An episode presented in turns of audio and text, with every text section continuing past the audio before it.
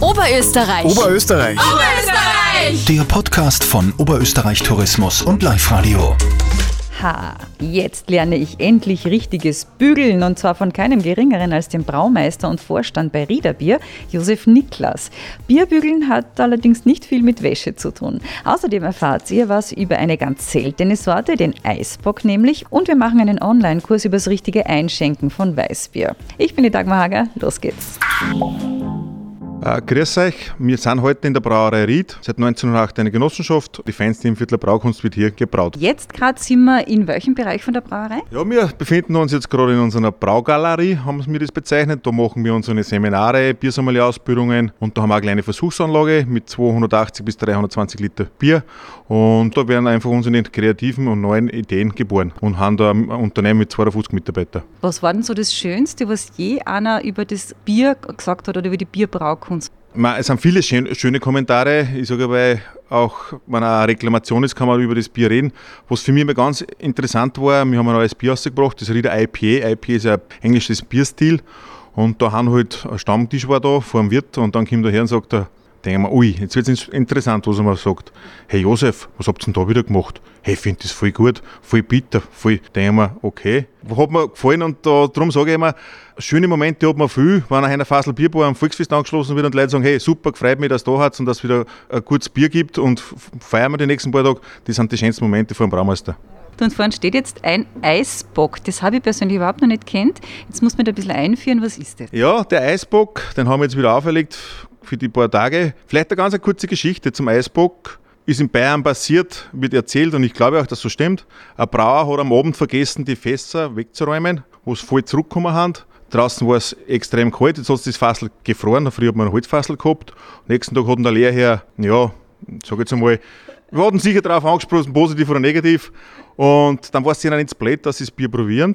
Und man muss sich das so vorstellen, gefroren wird die Würze immer stärker oder das Bier immer stärker. Man konzentriert das auf und wir machen das aus unserem, Eis, aus unserem Weißbierbock.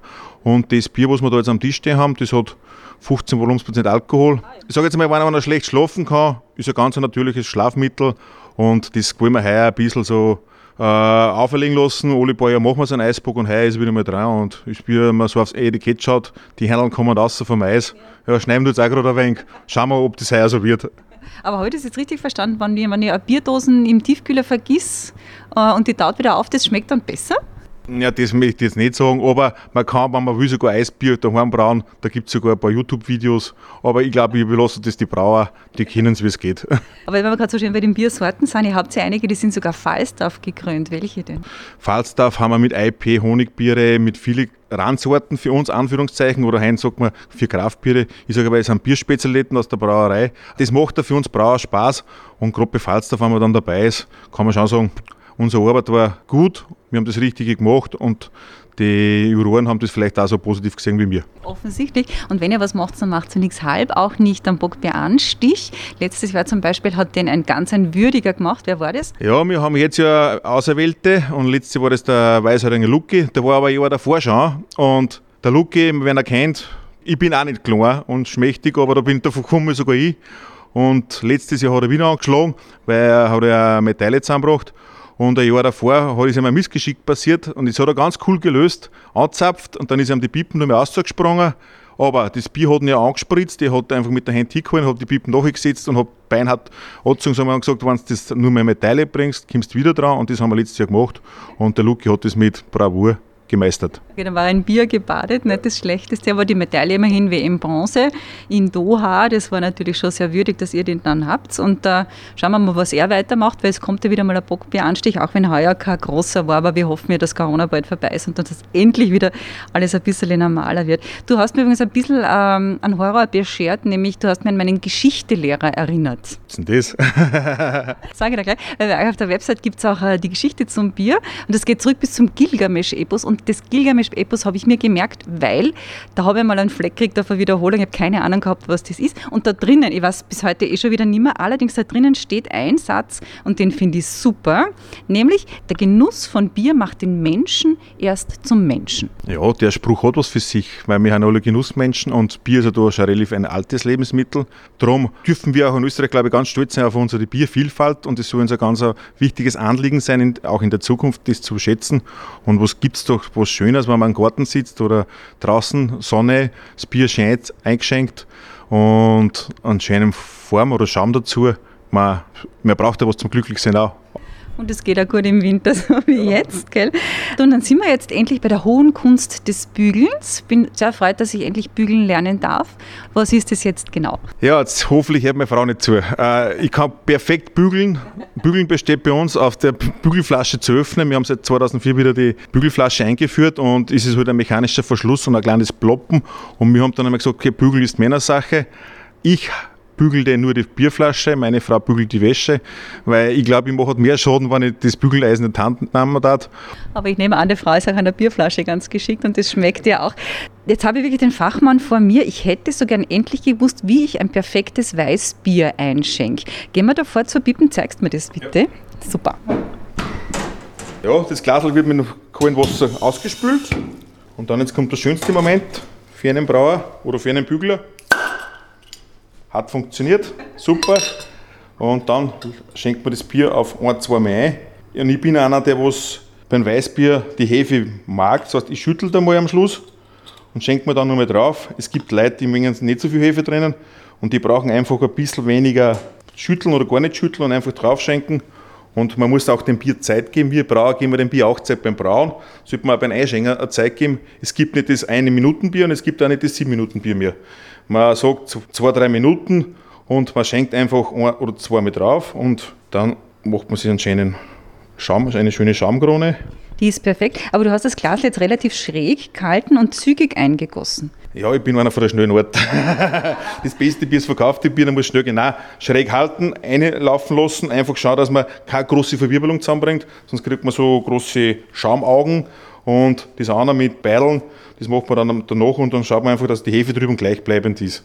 Und wenn man sich uns das Bier jetzt anschaut, es hat eine schöne gelbe Farbe, eine gleichbleibende Trübung und jetzt haben wir wieder bei dem Moment, was gibt Schönes? Reda weiß, jetzt sollte man eigentlich gleich anziehen und einmal einen Schluck Magen davon. Und jetzt kommt ja Weihnachten und da bin ich jetzt beim Reinkommen, da habt ihr so einen schönen Geschenkeshop und da steht so eine riesengroße Flasche oder so ein, ein langes, längliches Pappendeckelteil. Was habt ihr denn so für Weihnachten für Ideen? Ja, wir haben sich für Weihnachten wieder was einfallen lassen. Mal unsere 3 Liter Weißbierflaschen haben wir schon, jede, schon lange im Programm. Wir wundern uns aber wieder, dass die Leute die nur so in dieser Anzahl kaufen, weil es kein billiges Geschenk ist, aber es ist was Hochwertiges, also schöne dekorierte Flaschen. Dann haben wir eine Männerhandtasche, wir haben so Viererclips, wo man seine Bierspezialitäten, dass man sagt, okay, man hat viermal nur 33 Biere, da kann man ein bisschen was probieren über den Honig, über IP, über den Schwarzmann, einen Weißbierbock, äh, Neunerboxen. Männerhandtasche ist was? Die Männerhandtasche haben Biere vor einem Mittelstandskollegen dabei. Die hat einen guten Meter und die kann man schön tragen. Ich sage, man kann zwei nehmen, links und rechts eine, dann hat man ein bisschen mehr davon. Und auch den Rucksack. Ja, genau, ist auch eine Möglichkeit. Also alle guten Dinge sind drei. Was haben wir denn jetzt so nett gesagt, was alle unbedingt wissen sollten von euch? Was sollen alle von uns wissen? Ja, wir haben eine Brauerei, die sich schon lange mit dem Thema Weißbier auseinandersetzt. Seit 1934 ist das Thema in Ried. Wir haben da eine, die sich auch mit dem Thema Bierspezialitäten, Kraftbier auseinandersetzen.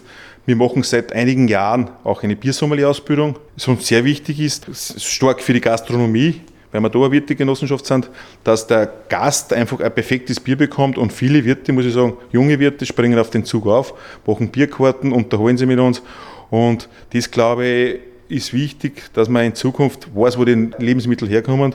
Wir kennen unsere Lieferanten und der Wirt soll sein Brauer kennen. Das unterscheidet uns ein bisschen nicht so alle, aber da haben wir sicher auch dabei. Und was oder worauf freust du dich jetzt so in nächster Zeit am meisten, sowohl privat als auch als Brauer? Auf was ich mich freue? Mhm. privat freue ich mich auf ein Skifahren, auf Brauer, dass wir nächstes Jahr wieder ein bisschen in die Normalität zurückkommen, wo ich es gleich sage, das wird nicht so schnell sein. Wir haben sehr viele Feste, das geht mir irgendwie schon, wir gehen da die Leute im Preisstudio, wir haben keine Führungen mehr. Allein wenn man mit Leuten über Bier redet, kommt man immer über den Kontakt, das tut mir schon ein bisschen weh, dass man sich einfach nicht mehr unterhalten kann, so in der Art, wie wir es gewohnt sind, aber ich bin Optimist und wichtig ist, dass wir einfach gut durch diese Zeit kommen. Und das Bier schmeckt man nur, weil uns Bier soll uns alle schmecken und die Feiertage werden wir halt ein bisschen anders erleben.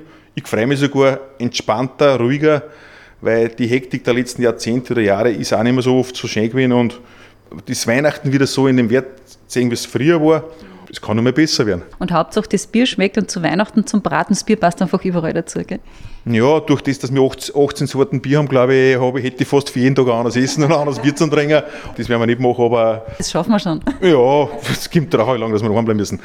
Ein gepflegtes, gutes, helles am Abend, noch einen, einen Tag, positiv oder negativ ist, zum Entspannen und der Stammtisch geht jetzt an, aber der kommt auch wieder. Und genauso lassen wir es stehen und hören damit auf. Danke, dass ich da sein durfte, dass ich endlich weiß, wie es bügeln geht. Und ja, jetzt trinken wir es. Jawohl, Prost, danke für den Besuch. Oberösterreich. Oberösterreich. Oberösterreich. Der Podcast von Oberösterreich Tourismus und Live Radio.